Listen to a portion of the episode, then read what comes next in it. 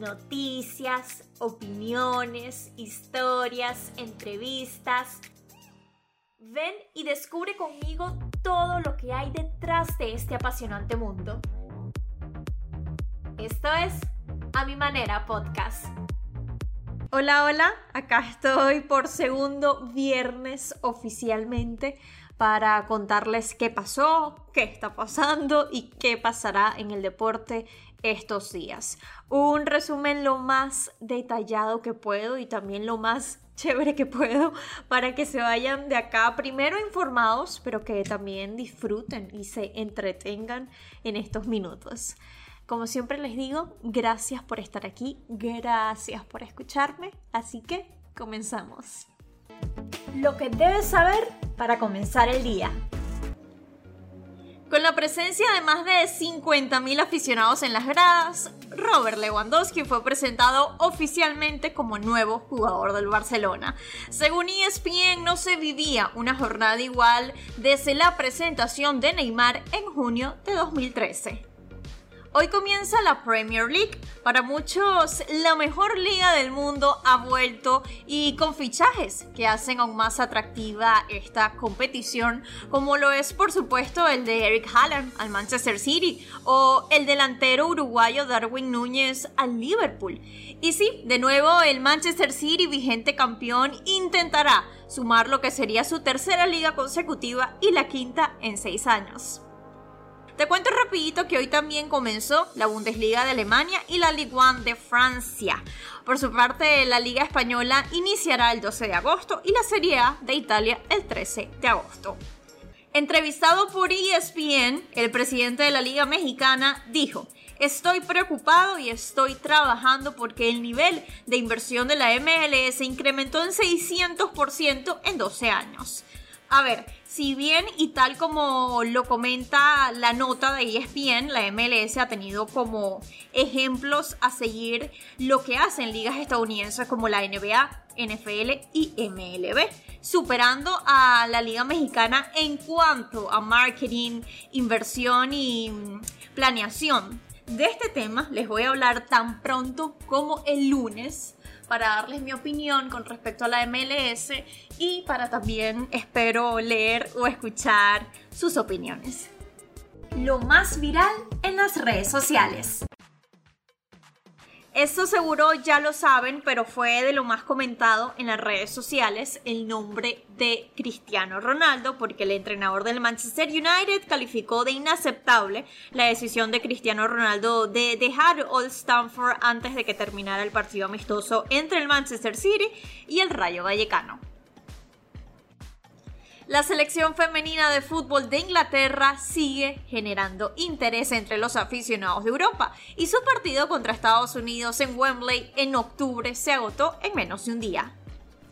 Nadal fuera de Montreal. Rafael Nadal comentó vía Twitter que había venido entrenando sin problemas y que hace cuatro días que comenzó a entrenar su saque, pero ayer sintió molestias y prefiere no arriesgar recordando también que Djokovic tampoco estará en Montreal debido a que no puede ingresar al país por no estar vacunado. Todo esto de lo más compartido y comentado en las redes sociales. Datos curiosos. ESPN reseña en la tarde del 5 de agosto de 2021, el Barcelona emitió un comunicado que explotó en el universo futbolístico. Un día como hoy, pero del año 2021, el Barcelona anunciaba la marcha de Lionel Messi del club. Vámonos con béisbol porque a los 39 años Justin Verlander está teniendo una de sus mejores temporadas. En el juego de ayer ante Cleveland lanzó seis entradas en blanco de apenas dos hits y cinco ponches para guiar a los Astros de Houston a otra victoria. Verlander llegó a 15 juegos ganados, la cifra más alta en las grandes ligas. Lidera el béisbol en victorias y también en efectividad. El zurdo de los Dodgers, Clayton Kershaw, tuvo que ser removido de su apertura el jueves ante los Gigantes debido a una aparente lesión. La fecha límite de cambios en la MLB del martes fue destacada por el acuerdo de Juan Soto con los padres de San Diego. Con su llegada se forma uno de los tríos más poderosos de toda la MLB, con Manny Machado y Fernando Tatis Jr. Rafael Devers regresó luego de una estadía de 10 días en la lista de lesionados y de inmediato respondió conectando un doble y un cuadrangular. Tras su regreso, Devers fue igual de contundente con sus palabras al respecto a la situación de los Mediarrojas de Boston. Tenemos lo necesario para competir y no nos daremos por vencido. Ahora les nombro algunos equipos. Los padres le cambiaron la cara a su roster buscando pelear en octubre y pronto tendrán, como dije, a tres de los mejores bateadores, a pesar que el oeste de la Liga Nacional parezca solo de los Dodgers de Los Ángeles, equipo que ha mantenido una ventaja de más de 11 juegos sobre el segundo. Por su parte, los Mets no han perdido una sola serie desde que comenzó julio los azulejos de Toronto ya están de segundos en su división.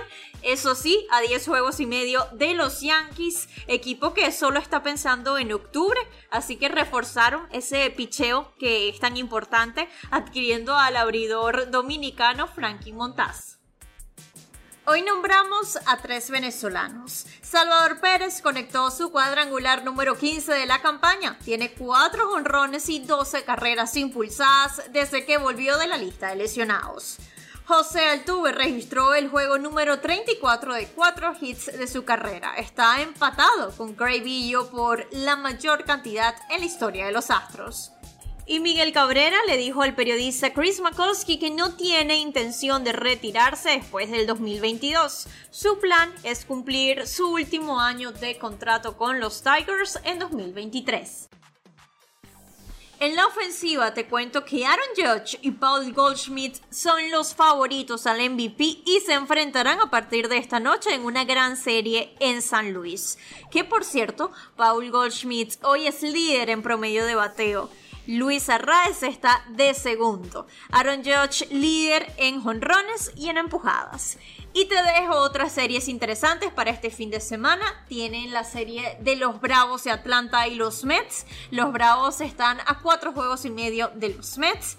Angels versus Marineros y Dodgers versus San Diego. Que por cierto, los Dodgers de Los Ángeles rendirán un homenaje a Vince Scully este viernes en una ceremonia previa al juego ante los padres.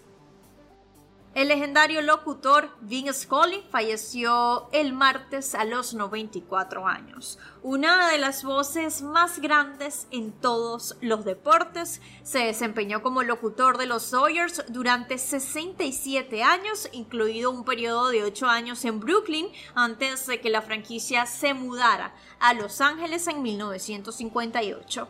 Su periodo con el equipo de los Sawyers fue el más largo que un locutor deportivo pasó en cualquier equipo. Mientras vivas, sigue sonriendo, porque alegra el día de todos. Vince Scully. Con esta frase preciosa me despido. Feliz fin de semana y nos escuchamos el lunes.